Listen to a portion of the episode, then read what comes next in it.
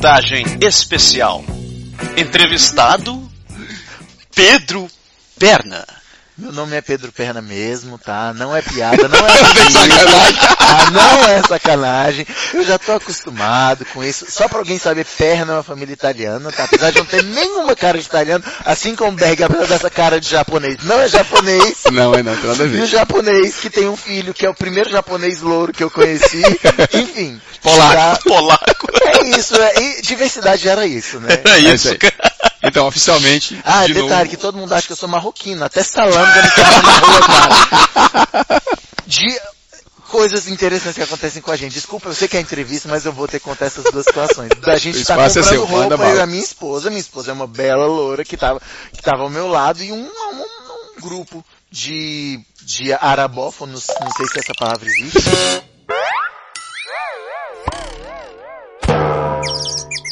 Enfim, as pessoas falavam árabe, olhando e comentando, eu vi que eles estavam meio sérios, assim. E aí uma hora um passou bem e falou, salam, eu, desculpa, não entendi, salam. Depois eu fui perguntar pra uma colega árabe, é tipo, é aquele, o salam aleikum, que Salam aleikum, né? E aí eu falei assim, desculpa, você não é marroquino? Não, você é brasileiro. Eu falei, é problema, desculpa, é problema, desculpa.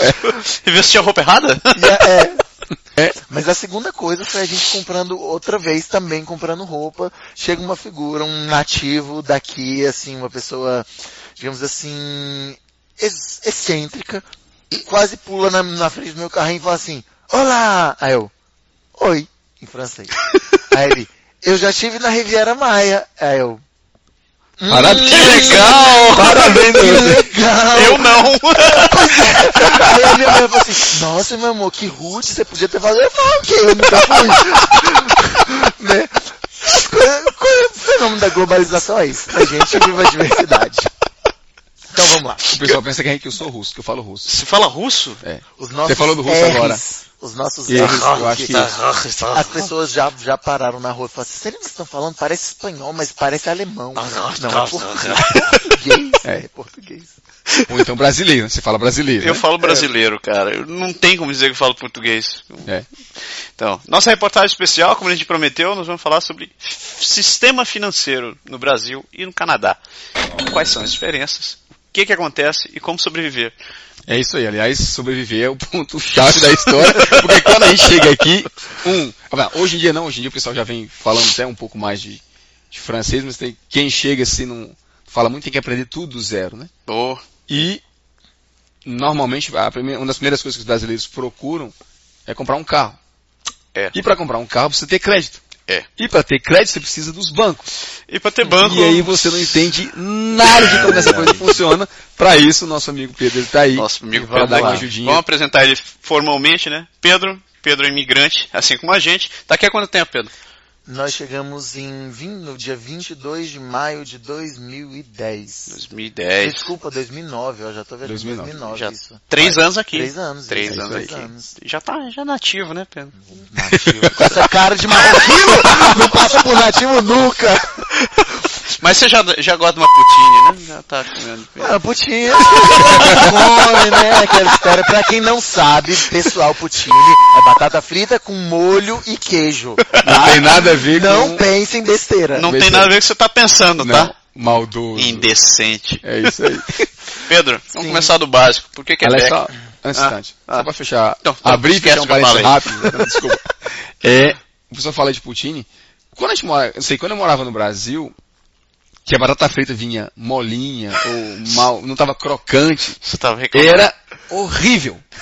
Você chamava o garçom de meu amigo? Ô amigo, por favor, ó, tá fria. Troca batata. Volta. Troca batata. Então, pô, a poutine, você joga aquele molho em cima, Já vi a aquela... batata fica parecendo Uau, uau, uau. Cara, aquela coisa, mas e a você verdade, adota, é gostoso. é bom, cara. É bom, é bom. É tudo É, É, vamos ver se, um- se um dia você for morar na China, você vai começar a gostar de comer ovo podre. Ah, ovo, ovo com... Nossa, eu vi umas cenas uma vez, um ovo que tinha um... o ovo de mil anos que os caras Ah, não, enterram debaixo da enfim, terra. Deixa pra lá. Fecha parênteses. vamos falar, vamos falar do sistema financeiro. Vamos Vamos falar disso daí. E a sua pergunta foi por que Quebec? Por que Quebec, Pedro? É, da história, fazendo uma, uma versão curta da história, existia uma, sempre, a, história começa num desejo de algum dos dois, no seu no caso de você era o seu, né, é, de, de morar no exterior. O desejo maior era da minha esposa Thaís. Né, e a gente pensava, quando a gente se casou, ah, vamos, vamos, eu tenho primos que moram nos Estados Unidos, tenho um tio que mora na Europa há muitos anos, e eu já sabia que pra lá eu não iria. Por uma questão simples, eu via o que eles passavam, foi muito. Aperto. E assim, hoje estão estabelecidos, ainda bem, e é possível se estabelecer no exterior. É um exercício pesado, mas é possível. E aí eu falei para ela um dia numa certa conversa, olha, para os Estados Unidos nós não vamos, esquece. E aí foi, enfim, foi um, um- um momento, uma semana meio triste, mas no fim dessa semana apareceu uma reportagem na Record de alguns brasileiros que moravam em Toronto. Mas na reportagem apareceu como Canadá. Uhum. E aí, depois da reportagem, eu olhei pra ela e falei assim, pro Canadá eu topo ir. E aí começou essa história, você topa, então agora a gente vai sentar. E a gente esbarrou num blog, nos vários blogs que tem, o blog, um blog de um pessoal da nossa cidade. Conhecemos um grupo de migração na terça-feira, já tinha palestra. Foi com a Soraya Tandel, me parece. Aham. E aí, na- um mês depois, a gente já tinha começado a estudar francês. E um ano e Processo, meio depois estávamos aqui. Porra. Um Então, ano assim, depois? Um ano e meio, mais ou Ó. menos.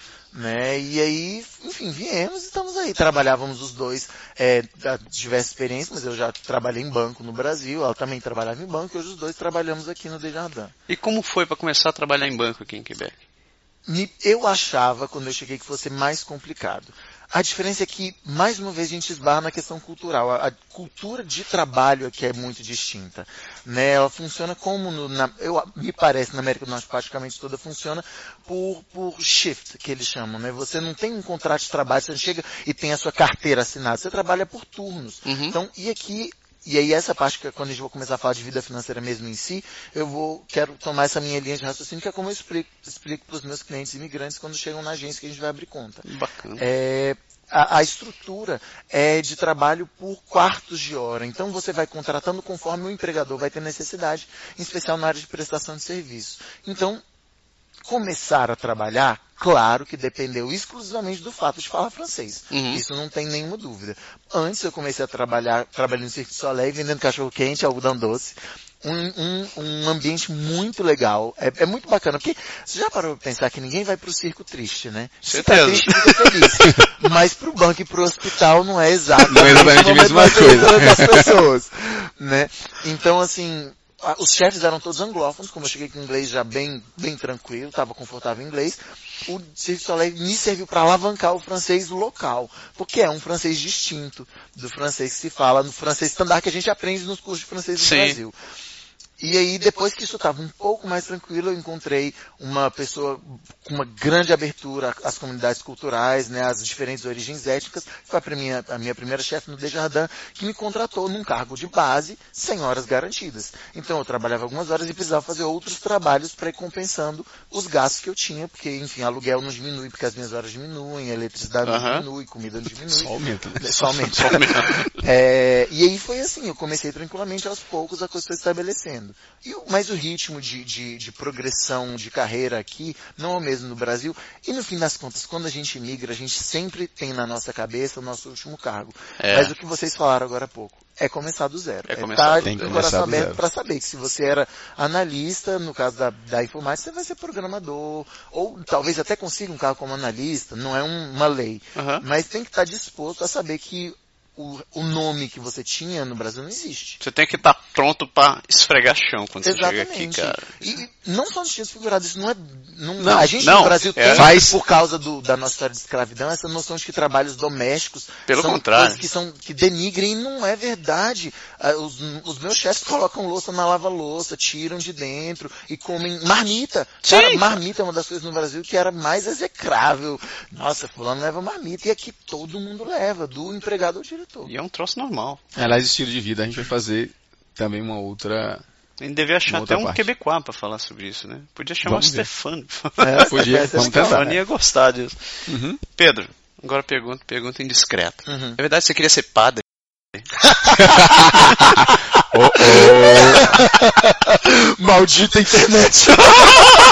Vamos revelar esse segredo. Sim, é verdade, sim. Eu já, já fui, já morei em um seminário com os frades franciscanos. Que bacana! É, frades franciscanos poloneses, inclusive.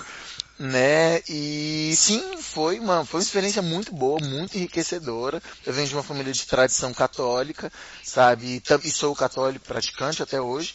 E sim, foi, foi uma experiência legal, assim, um, é um momento muito bom, mas no fim das contas, assim, a gente vai percebendo que o que a gente chama de vocação, né? Cada um tem a sua. E, e Você não viver- tinha pra isso. é, e, e é, um, é um desafio muito grande. É você viver uma imigração todos os dias da sua vida. Porque você tem que ter um desafio total de tudo. Eu saber, hoje eu estou aqui, tá, mas amanhã tem uma missão.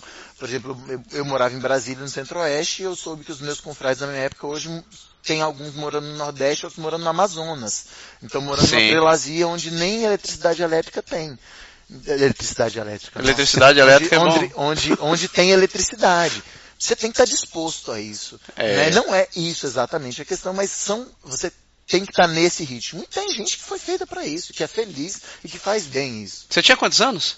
Eu, quando eu entrei no seminário, eu tinha 18. 18. E você saiu 18, com, Saí com 20. com 20. E você conheceu a Thaís quando? Ei, engraçadinho, ela não me tirou do seminário. Não podemos botar essa isso. Não, não, não. A gente se conheceu, eu já tinha 22 anos, já tinha um ano que eu tinha saído do seminário. Ah, Normal. mas é curioso, porque eu já falei pra minha mulher que eu- o dia que o dia que nosso filho sair de casa, eu vou pro- eu vou eu vou morar no templo.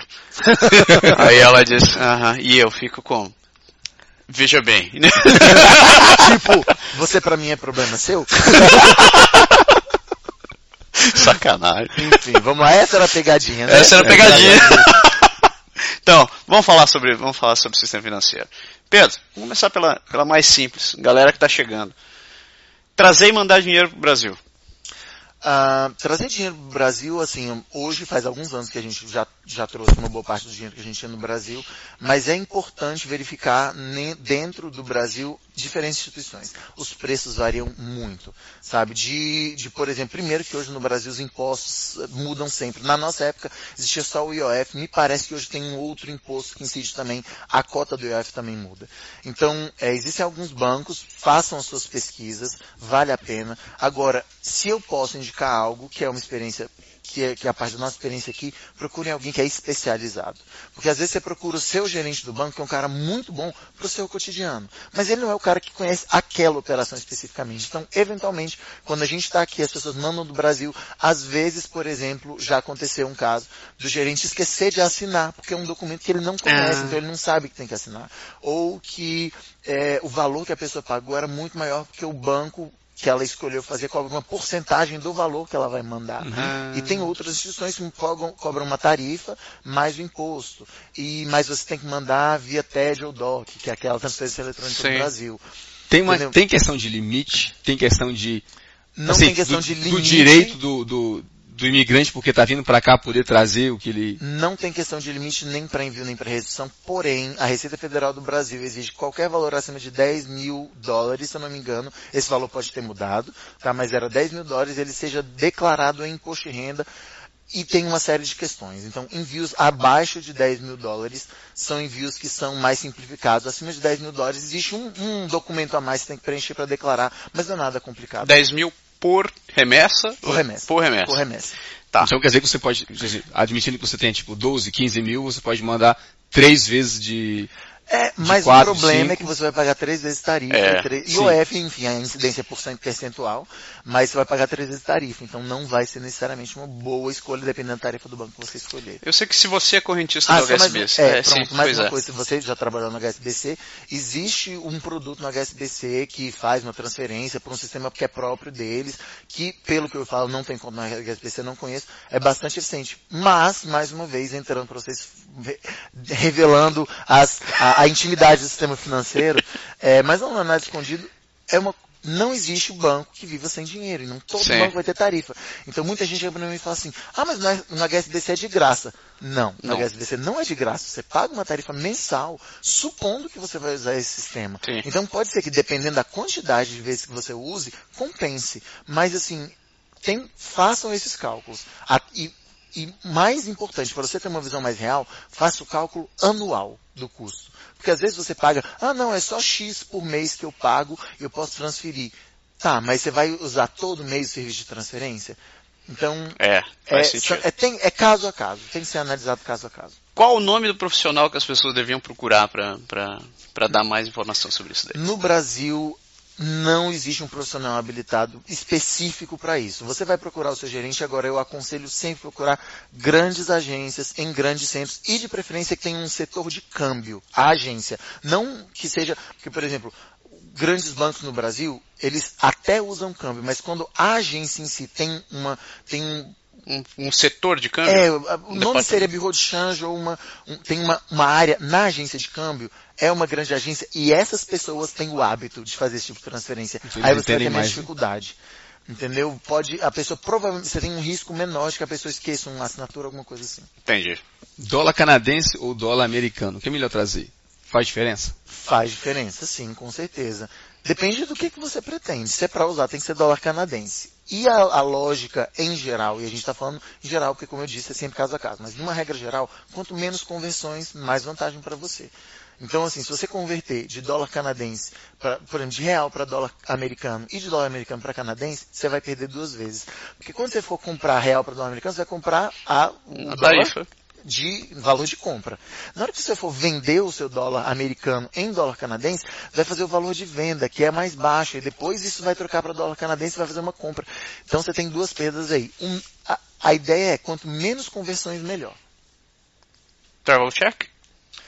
é uma boa possibilidade agora, é algo que está aqui, é pouquíssimo utilizado. Quando se fala em travel check aqui no Canadá, as pessoas pensam assim, travel check, e normalmente você vai usar ele para depositar na conta. E a gente entra no, Foi... no ciclo da compensação. Foi exatamente o que eu fiz. Na verdade, eu, quando eu cheguei, a gente tinha que trazer o dinheiro que o, que o governo exige, né, uhum. para cá. E a gente não, não, tinha esse conhecimento, não sabia de nada, de, pô, como é que eu vou fazer para poder trazer o dinheiro. Ah, me deram a ideia do Travel Check e a gente fez, é, é, comprou o Travel Check, que foi até engraçado porque me prometeram no dia no banco que iam dar os Travel acho que de 500 e quando eu cheguei só tinha de 100. Então eu saí com uma pilha enorme de Travel Check e você tem que assinar, tem que assinar. um, um para dizer que ele é seu, exatamente. E quando eu cheguei aqui no banco para, pessoal, eu quero abrir uma conta, aqui ó. Pá, em vez de botar aquela pilha de dinheiro, botei aquela pilha de Travel Check, ela deu uma caneta e disse, Assina, por favor. Aí eu disse, qual o formulário? Ela disse, não, cada um. Cada um. De novo, não. De Agora novo, se serve para você de consolo, depois que você vai embora, tem que carimbar cada um, escrever o número da conta em cada um e colocar o código para mandar para compensação. Então você não faz a parte mais pesada. Pelo amor de Deus. Tá Mas a, a, vantagem, entre aspas, do travel check é que você garante um câmbio daquele dia que você compra. Mas, quando você faz a transferência eletrônica, você também tem isso. E dica, normalmente, quando você envolve transporte de papel, o custo vai ser maior. Porque você vai ter que pagar o seguro para manter aquele lugar, no, aqueles travel checks num lugar protegido. E quando você fala em transações virtuais, você não tem essa preocupação, Sim. porque a, a questão de segurança é simplesmente questão de segurança da informação, não a segurança do material em si. Beleza, beleza. Matuta. Essa é boa, hein? Crédito para o imigrante. Aí, você já chegou, né? Estabelecido. Chegou lá. Vamos assim, primeiro dia você chegou, botou as coisas lá, mala, tirou tudo, deu uma voltinha na cidade para conhecer. Pegou Ótimo. seu ônibus. Beleza. Segundo Agora... dia, precisa abrir uma conta no banco. Isso. Abrimos nossa conta, levamos nosso travel check, apresentamos lá, fizemos nossa nossas 500 assinaturas, entregamos, o Pedro ficou lá carimbando cheque por cheque, muito feliz. Passaram-se alguns dias, o amor, ele podia ter um carro, né? É verdade. Vamos ver como vamos comprar um carro. Gente, a questão é, é, é simples e complexa. E aí vou começar a explicação que eu prometi durante todo o tempo que a gente está conversando agora. A visão de, a concepção da vida financeira aqui, ela está muito vinculada à concepção de vida para eles. A gente percebe depois de alguns anos aqui que o, a concepção de vida para o quebequense, e me parece para o canadense em geral, é muito cartesiana. Então as coisas são como elas são. Por exemplo, uma criança, ela nasce até um ano de idade, ela vai ficar em casa com o pai, ou com a mãe, né, que vai ter uma licença maternidade de um ano. Aos há um ano ela vai para uma garderie, uma creche, né? E aí ela fica ali até os três anos, depois ela vai para o primário, o primário ela termina com 12, não é isso? 8, 9, 10, 12. Com 12. 12. Dos 12 aos 16 ela vai para o secundário, dos 16 aos 18, e aí a gente vai parar o secundário, porque muitos param de estudar no secundário. Param. Porque você tem um, um porque dá para trabalhar, as pessoas vivem com salário, mesmo tendo só o secundário, e alguns vão para o CEGEP, do CEGEP dos 16 até os 18, 19, Aí muita gente também já para, porque se a gente for ser racional, você não precisa de um mar de bacharéis, o grosso do trabalho é feito por técnicos. Por técnicos. Né? Então mu- muitas pessoas param aí, alguns vão pro, Pra pro- universidade. pra universidade, e aí na- depois da universidade você vai terminar, se o seu bacharelado for muito longo, ele vai durar uns quatro anos, né? Se você tiver na mesma área que você fez seu deck, você faz um deck back, então dá para fazer mais curtinho. Então vamos dizer, mais longo, com 25 anos você vai estar no mercado de trabalho. Dos 16 aos 25 anos é onde você vai estar já economicamente ativo. Qual que é a ideia? Você não pode ter crédito antes dos 18 anos. Então, com 18 anos, todos os bancos te oferecem uma opção de um cartão de crédito estudante. Mas, nesta visão, você é estudante até 25 anos. Porque depois de 25 anos você vai estar trabalhando. Então você não vai ter que ter um cartão de crédito estudante. Você vai ter um cartão de crédito para outro tipo de figura. Essa é a concepção do produto. Não é que você não pode ser estudante depois de 25. Pode. E eu já questionei isso diante de, diante de superiores, diante de outros organismos. Falei, gente, mas se uma mãe, por exemplo, tem uma menina engravida com 18 anos depois do CEGEP e ela resolve fazer a universidade depois. Ah, mas aí, mas aí. E aí cai no limbo. E nós, imigrantes, chegamos do limbo. E aí está o problema você tem que criar mecanismos artificiais para entrar e tentar se integrar de uma forma que você se encaixe nisso. E qual que é a nossa visão no Brasil? É, eu te dou crédito. Você me pagou? Você está negativado? Não? Então eu te dou mais crédito. O Visa te dá mil, o Mastercard vai querer te dar dois mil, o American Express vai querer te dar dez mil. E aí você, você vai ter crédito disponível. E no Brasil, ter crédito disponível é joia. Não, no Brasil se vive de crédito, na verdade. É. E aí qual é o problema? Você tem um índice de endividamento monstruoso que ninguém fala. Exato. E você fala assim, ah, hoje a classe pobre tem acesso às coisas, a classe D tem acesso ao eletrodoméstico. Tem sob qual, sob qual custo? Em qual taxa de juros? Endividamento coisas que, constante, dentro- né? que é, estão nos bastidores do sistema financeiro. Né? Mas voltando à história, a questão do imigrante aqui. Qual que é a questão? A gente chega no Brasil querendo um crédito grande, porque, pô, se eu sou importante, se eu vim do Brasil e eu era um gestor de projetos, então aqui eu tenho direito a ter os meus 10 milzinho dólares de cartão de crédito. Só que ninguém se atenta a pensar que a lógica da análise é diferente. Aqui não é em função da negativação, é em função do que você tem. É em função do seu salário.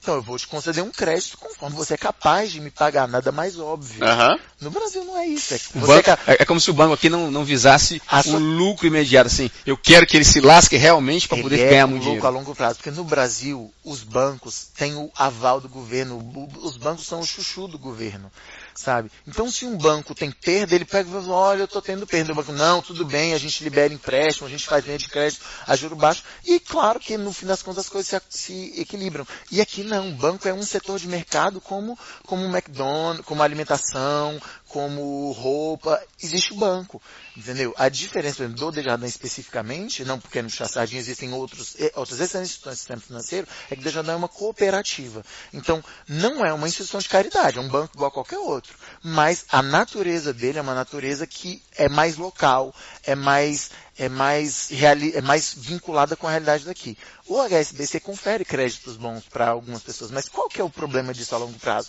Você chega aqui com crédito bacana. Vamos fazer uma análise de crédito aqui. Digamos, você tinha um mega emprego no Brasil. Você- e aí o HSBC vai te dar um cartão de crédito aqui em função da sua renda no Brasil. Aham. Você não tem renda aqui. Você tem 10 mil de cartão de crédito.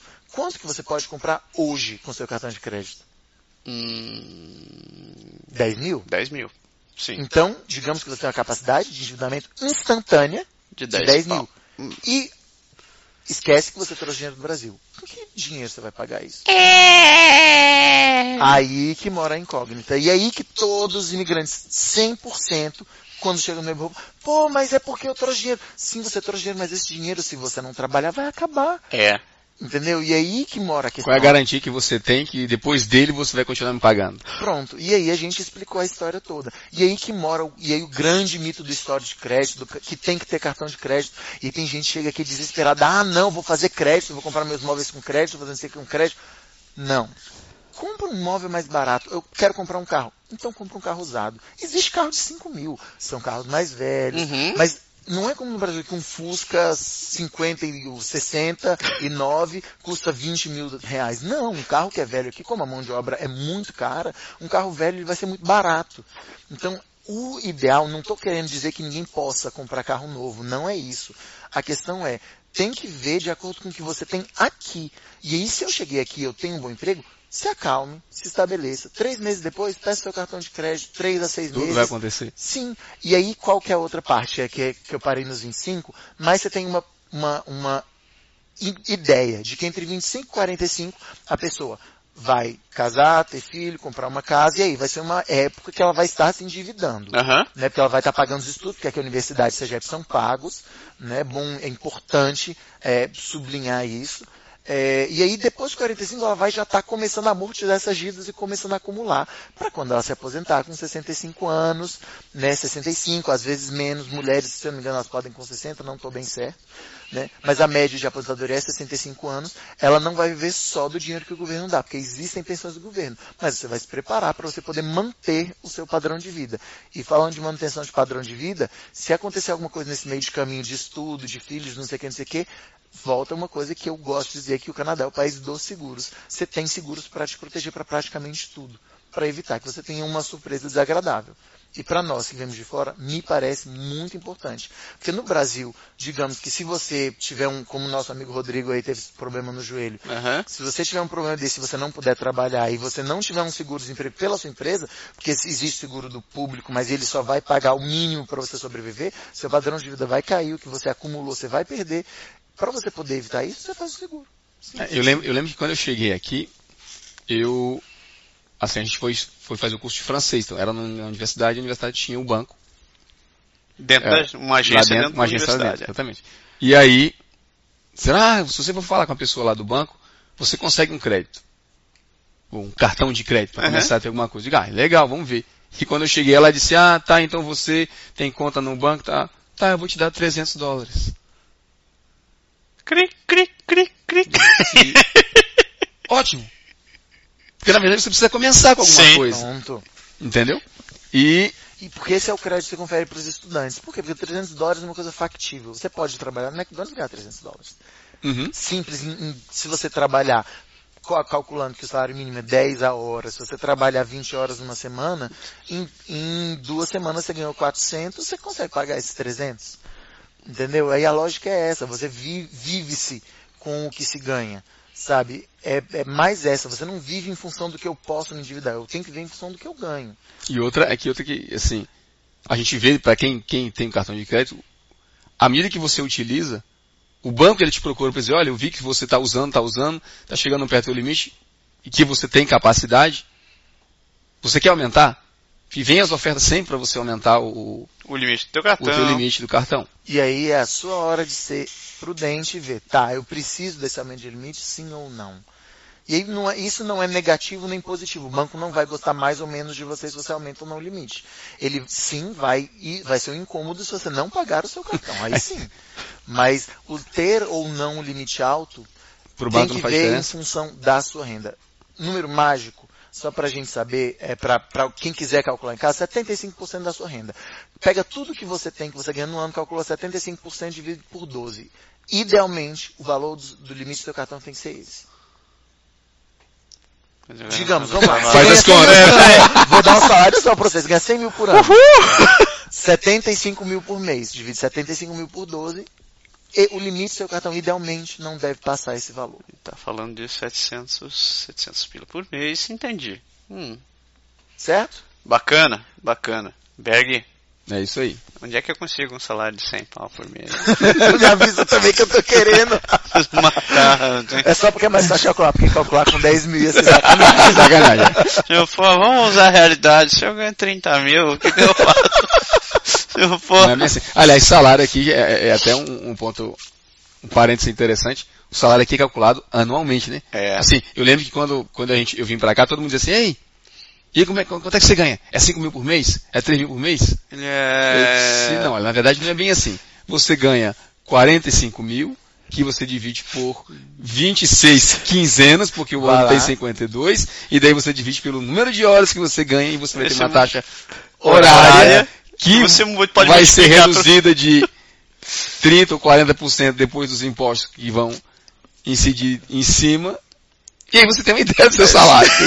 Pois é, e aí o legal é na hora que você negociar, na hora que você negocia um aumento de centavos, né? Por- Então, assim, então olha, esse ano a gente vai aumentar 10 centavos do seu salário. Você fica... 10 centavos. Dez, Aí você tem que calcular 10 quatro, vezes, quatro, vezes, doze, vezes, vezes, essa- fica- Não, não, não. Eu quero tanto. E aí você Aí vai você- pra negociação. eu quero 12. E, e, às vezes um centavo tem um impacto. Tem um impacto mesmo. Tem. Mas a gente estava falando da história do carro, do bendito carro. Sim. né?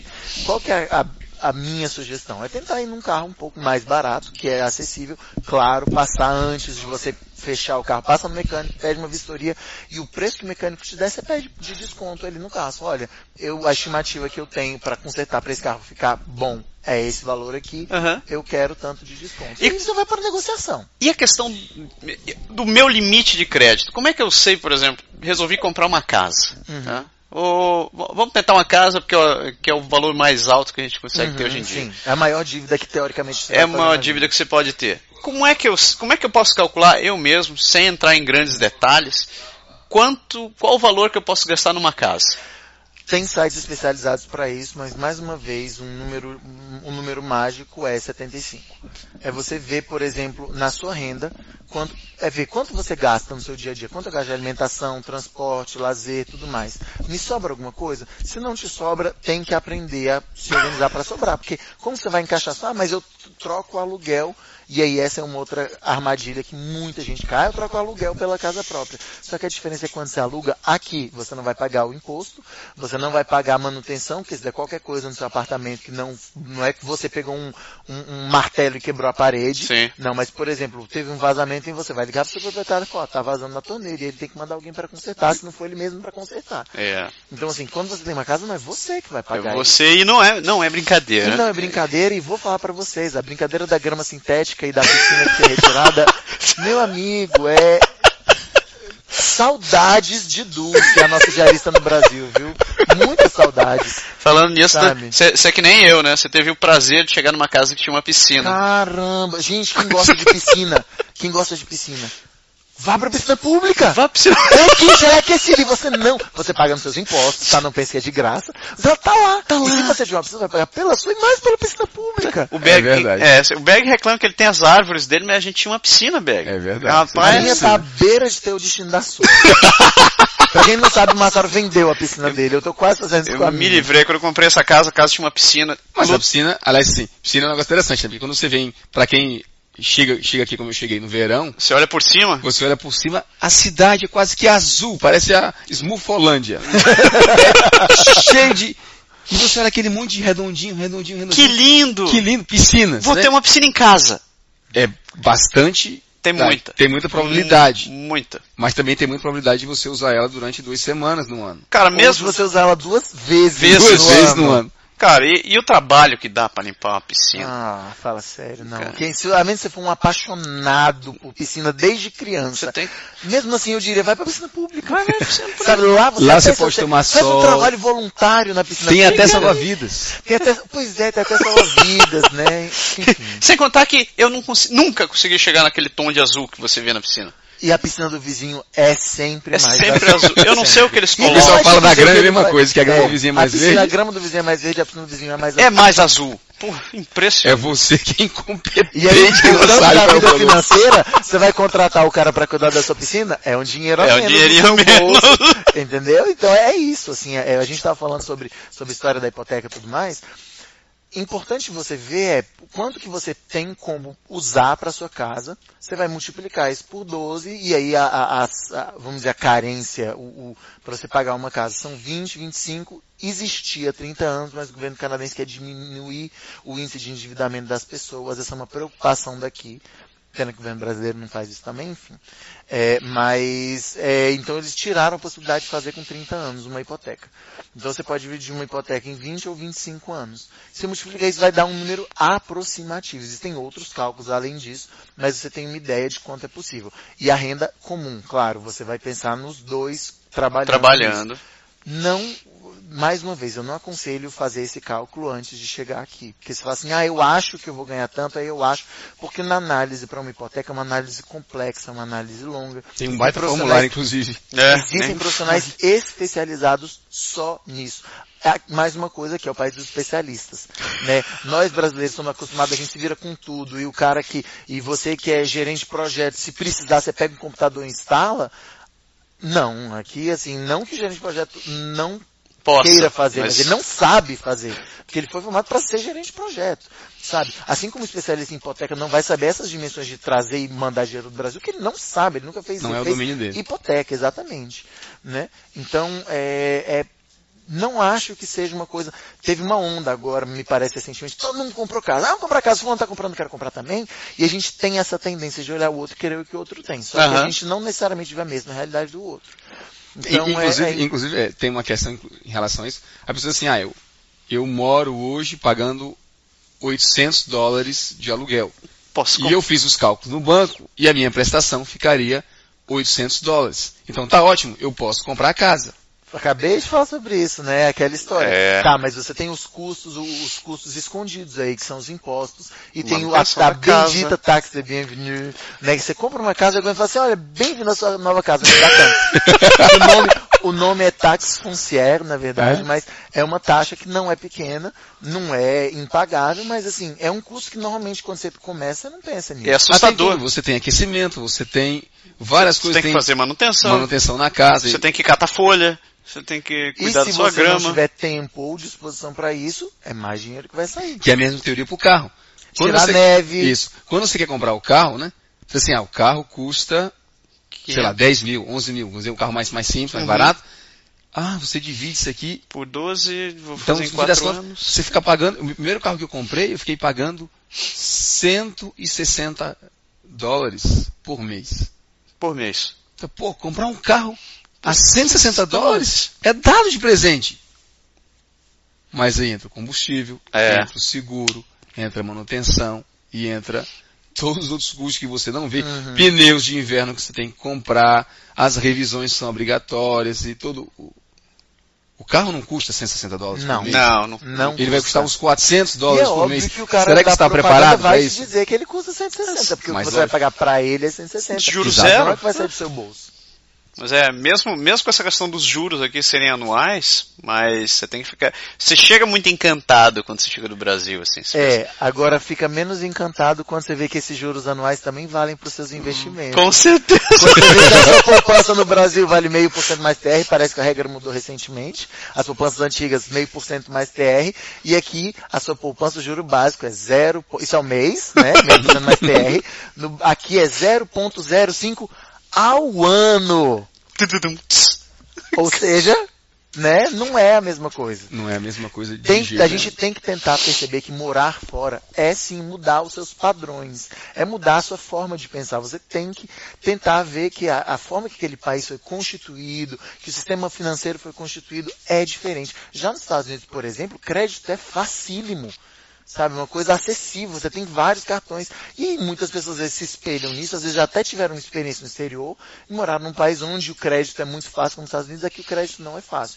Mas existe um porquê para isso. Sim, é por Né? causa do tipo do país, né? Os Estados Claro. Unidos sempre foi incentivado a você ao consumo. Vamos Exatamente. consumir, galera, que é assim que o país cresce. Com certeza. E de fato o consumo faz o país crescer.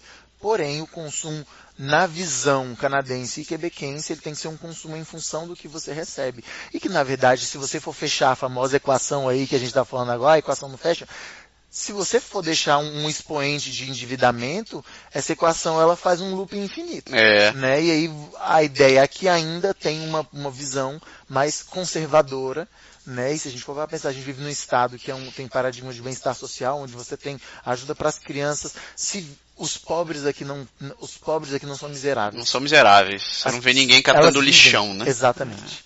Só a- o Max, a Carminha. Quem? O Max, a Carminha. Ah, meu e- Deus, tava de novela. Berg, eu não sou Ah, noveleiro igual tu. Berg. Eu não assisto Acabou, novela. acabou, Tá, acabou, tá bom, acabou. tudo bem. Vamos assunto. Vamos A gente estava Vamos lá. falando em investimentos, falou em poupança. Aqui a gente pensa, no, no Brasil a gente já pensa lá, ah, vou investir no, vou, vou investir nisso, num fundo de investimento disso, num fundo de investimento daquele outro, vou, vou colocar em poupança, vou conseguir ter. Você conhece suas opções de investimento. O cara chega aqui, chegou num ponto e, bom, agora vou começar a fazer meu dinheiro trabalhar para mim. Como é que você teria que pensar como um canadense para poder fazer dinheiro aqui? no, assim, existem, a, a equação é muito parecida aqui no Brasil nesse sentido. A diferença são só os, o que a gente, digamos assim, um A vezes X, o X sendo na equação o valor que você tem disponível, o A sendo o fator multiplicador do, dos juros, vamos chamar com o nome certo, sendo juros, a diferença é que o A no Brasil é muito maior, em todos os sentidos, tanto para crédito quanto para investimento. E aqui não, esse A é um pouco menor. Então, você não vai ter um juro maior, você vai se programar a mais longo prazo. Então, você não vai pensar no investimento, beleza, eu tenho mil aqui, eu vou colocar na poupança, porque mês que... Não, mês que vem não. Se você quer fazer uma coisa para o mês que vem, é melhor repensar. Aliás, a ideia é, você tem um mil sobrando, pensa nesse mil, você não vai usar ele. Sabe, se você, então, assim, existem, mais uma vez, existem profissionais específicos para isso, conselheiros financeiros, e o banco oferece esse serviço de graça, tá? Você, que ele vai sentar com você e abrir um portfólio. São produtos específicos, mas a equação, tal qual no Brasil, é mais ou menos a mesma. A impressão que eu tenho é que aqui é a coisa mais clara, tá? Quem acha que no Brasil não é mais simples, não. É que aqui existem leis são muito rígidas com o sistema financeiro. Se por acaso você colocar o dinheiro numa pessoa a risco e ela não tiver consciência plena, você vai ser penalizado e a, a, o martelo vem forte e as multas são altas sabe? E, enfim, no Brasil, se por acaso a Dona Maria lá perdeu uns 500 reais, se ela conseguiu a mais, gente vai, ah, não, Dona Maria, mas faz aqui um título de capitalização e a gente segue a vida. Vai que a senhora ganha um milhão, é título de capitalização, tá é correndo é na aí, Tá concorrendo. Que absurdo. Enfim, não, não, não que no Brasil seja ruim, não que todos os gerentes são assim, eu tô fazendo uma brincadeira só para uhum. pintar em cores fortes pra gente entender melhor. Mas, é, qual que é a ideia de guardar o dinheiro? É você chegar e pensar, tá, qual é o meu objetivo? É guardar dinheiro para me aposentar? É guardar dinheiro para comprar uma casa? É guardar dinheiro para comprar um carro ano que vem? É guardar dinheiro para ir para passar férias no Caribe? É, é, tentar ter os seus planos de vida razoavelmente claros. E pensar, não, agora eu quero guardar dinheiro, de fato, para me aposentar. Existem produtos para isso. Que é um produto que é, no Brasil a gente usa o FGTS, que é o do governo. Aqui existe também a colaboração do governo. Mas existe o que no Brasil a gente chama de PGBL e VGBL, aqui chama REER. E muita gente acha que eu tenho que chegar e fazer o REER. Sim e não. Se você está trabalhando e você quer se organizar para a sua aposentadoria, sim, é bom fazer um RE. Mas esse dinheiro é para a sua aposentadoria, ele não é para outra coisa. Porque às vezes a pessoa, ah, eu tenho dinheiro aí no RE, eu tenho uns 5 mil, eu preciso porque eu vou comprar um carro. O uhum. objetivo desse dinheiro não era para é, comprar Isso é uma carro. coisa que a gente não pensa muito, porque no Brasil você guarda para guardar. Uhum. Você não tem necessariamente um objetivo. Por que, que você faz uma poupança? Ah, eu faço uma poupança para para ter uma poupança. Para ter uma poupança. Exato. E quando você chegar aqui, a gente passou por isso, exatamente o conselheiro financeiro aqui, ele diz, é, você quer fazer o que com isso? Ah. A primeira vez disse, não, eu, eu quero guardar. Ele disse, mas pra quê? Ah. Não, vai guardar. não, mas pra quê? Porque eu quero ter dinheiro. Eu quero guardar. Porra. Ela disse, e pra gente a resposta parece que muito que óbvia. É ruim, a gente veio, não... Mas mais uma vez é uma questão de cultura. A gente é veio dessa cultura. cultura. É sim, Onde porque... importante é ter dinheiro guardado. Para quem não interessa, mas eu tenho. Claro, porque no Brasil você é... vivia naquele esquema de você não sabe o que vai acontecer com a economia exatamente, daqui a pouco. Exatamente, exatamente. A gente tem contexto, 80% de inflação ao mês, foi a realidade que se viu durante o governo Sarney.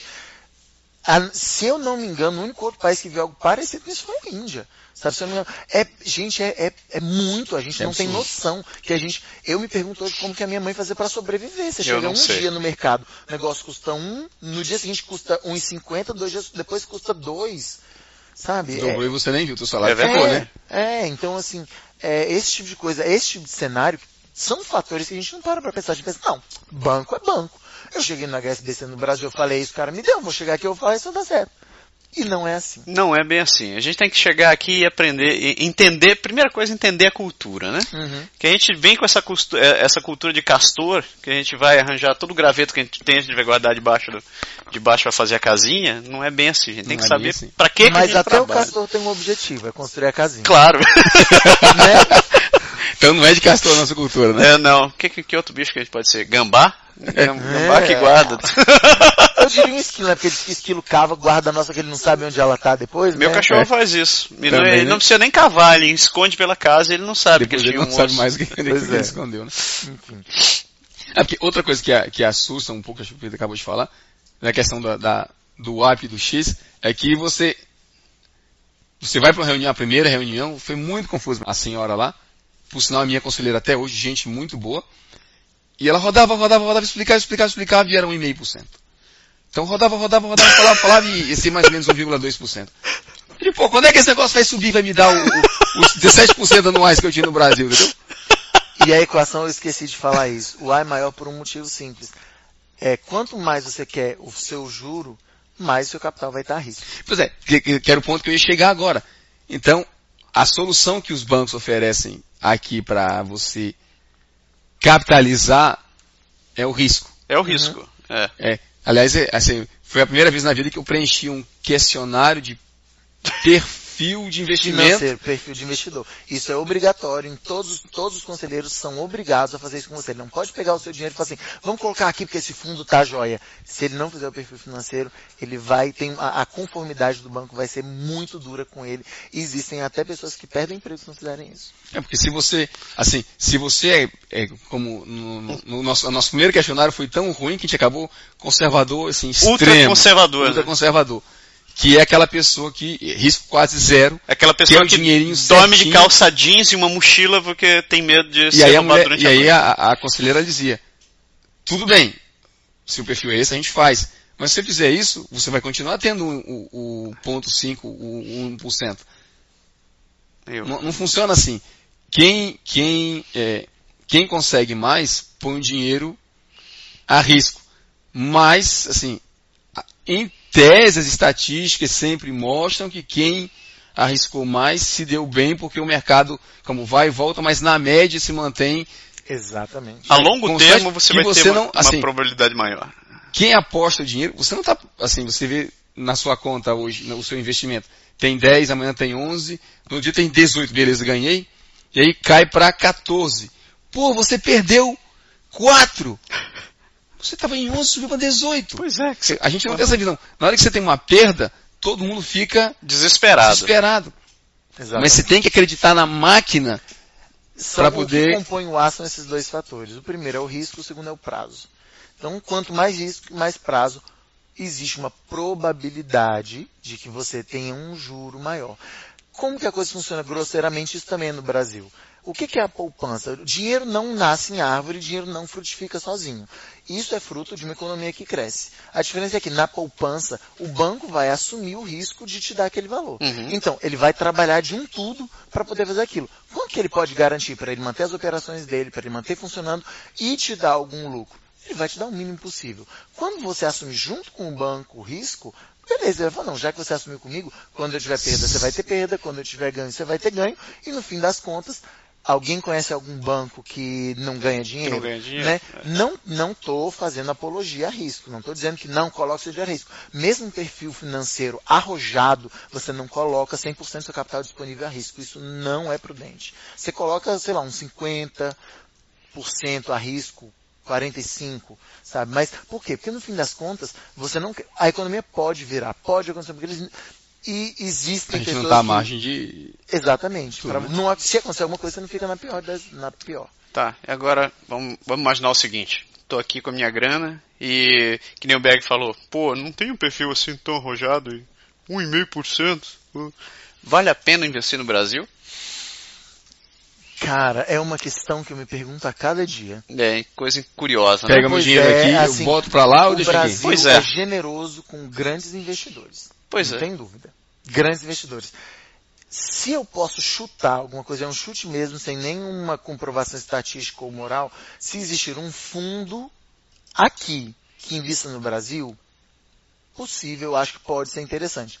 Vai ter juros enormes, mas talvez seja interessante. Agora, pegar o dinheiro daqui e levar para o Brasil com tanto isso, tem um fator que para mim é cabal, é a- a- a- o câmbio.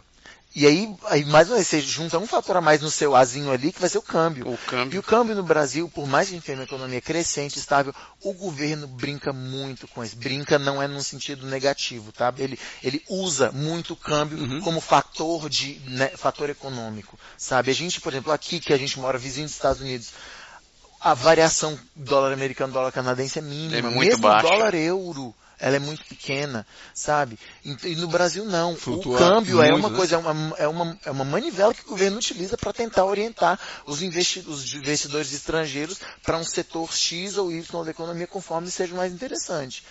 É um jogo que eu acho perigoso. Então, assim, para pequenos investidores, não sei. Não, não, eu- se você me falar assim, eu Massaro, Aham. hoje quero pegar o meu dinheiro para o Brasil. Eu falo, ah, calma, tá sobrando mesmo? Você quer se aventurar? Beleza. Manda alguma coisa para lá e, e vê o que que dá. E aí eu te falo, já que você quer o risco, vai num risco bacana, vai na bolsa. Agora vai pensando que esse dinheiro pode desaparecer ou que ele pode multiplicar da noite pro dia.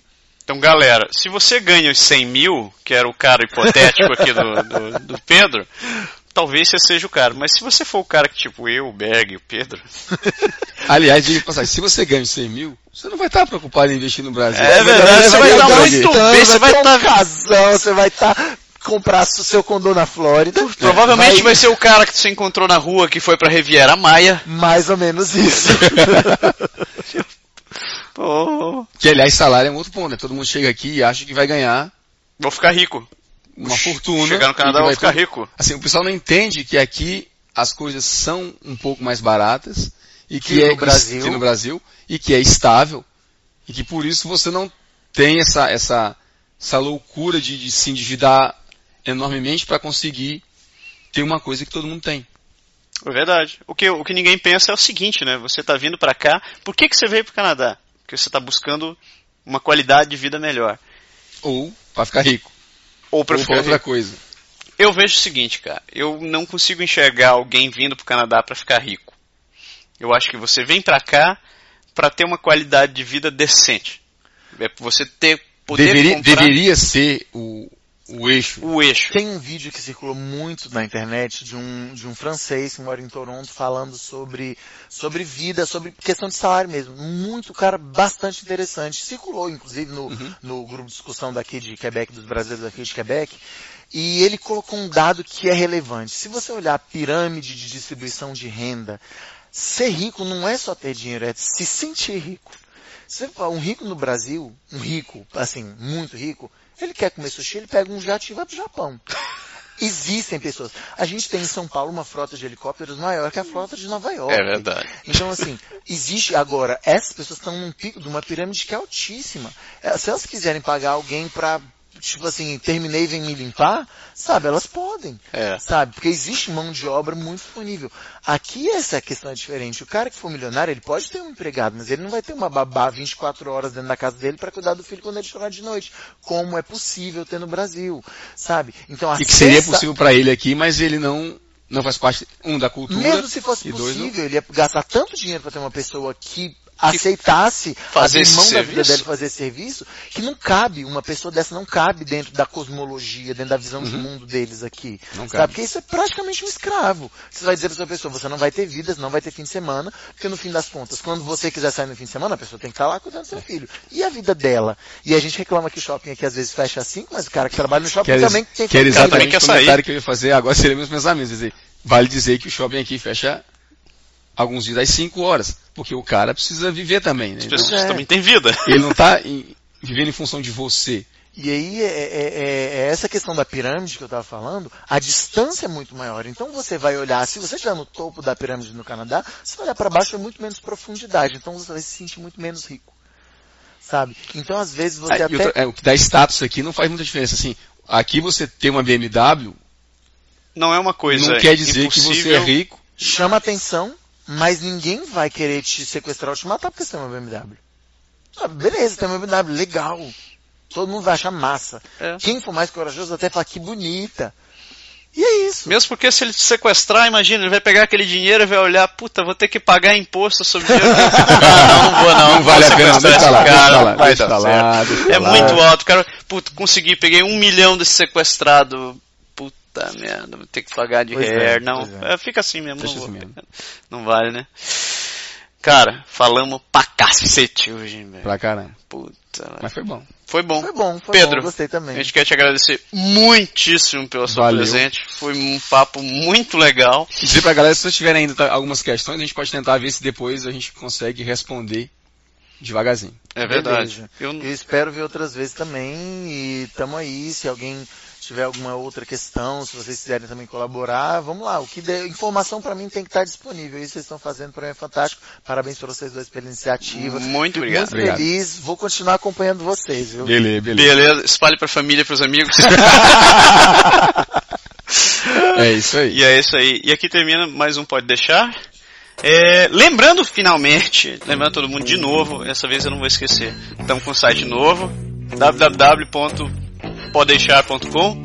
Agora tá mais facinho para você, você, você conseguir achar o site. Vou colocar as instruções de como você faz para encontrar a gente no iTunes. Segunda-feira você vai poder baixar o seu programa no seu iPod, no seu iPhone, escutar pro caminho para casa. É isso aí. Eu vou descobrir como é que faz para funcionar no Android um dia. Mas enquanto isso, muito obrigado todo mundo. Uma ótima semana para quem tá ouvindo na segunda.